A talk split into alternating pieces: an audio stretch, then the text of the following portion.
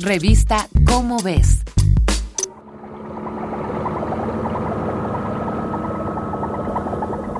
De enero a abril de este 2021 se realizó el Kumbh Mela, una importantísima festividad religiosa hindú que se celebra cada 12 años a las orillas del río Ganges.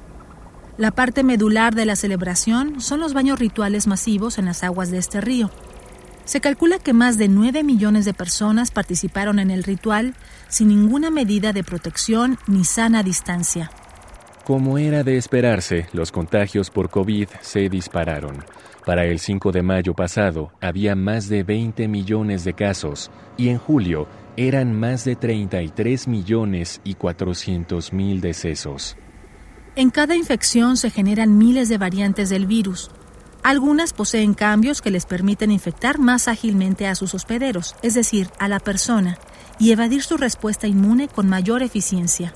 En India surgió lo que hoy conocemos como la variante Delta del coronavirus, una variante altamente contagiosa que ya está presente en más de 130 países y es la responsable del surgimiento de los nuevos casos de COVID-19 en todas las regiones a las que ha llegado.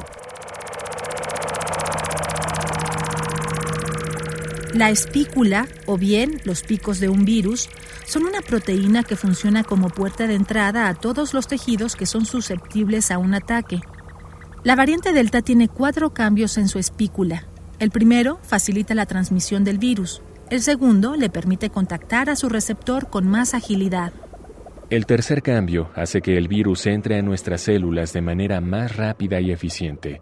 Quizá por ello, Delta se replica mucho mejor y produce más descendencia que las variantes anteriores. Todavía no sabemos cómo funciona el cuarto cambio, pero la ciencia lo tiene en la mira por si vuelve a aparecer en variantes más contagiosas.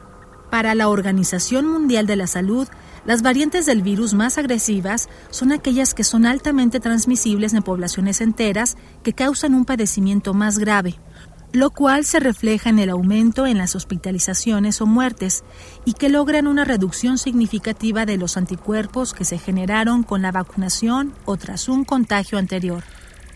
No nos hagamos bolas.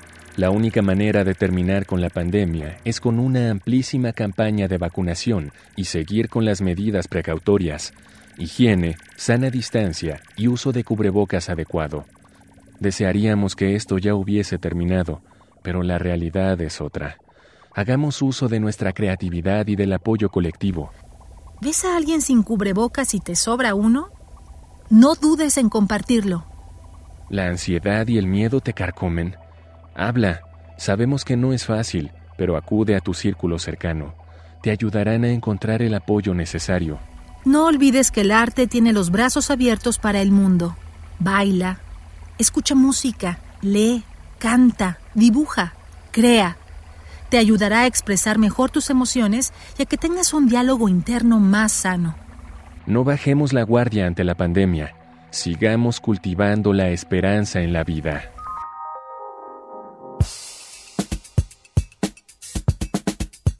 Esta es una coproducción de Radio UNAM y la Dirección General de Divulgación de la Ciencia de la UNAM, basada en el artículo La amenaza Delta, escrito por Miguel Ángel Ceballos.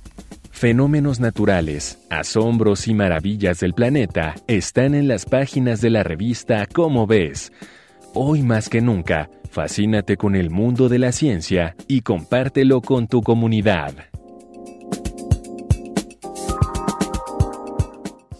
Revista Cómo ves.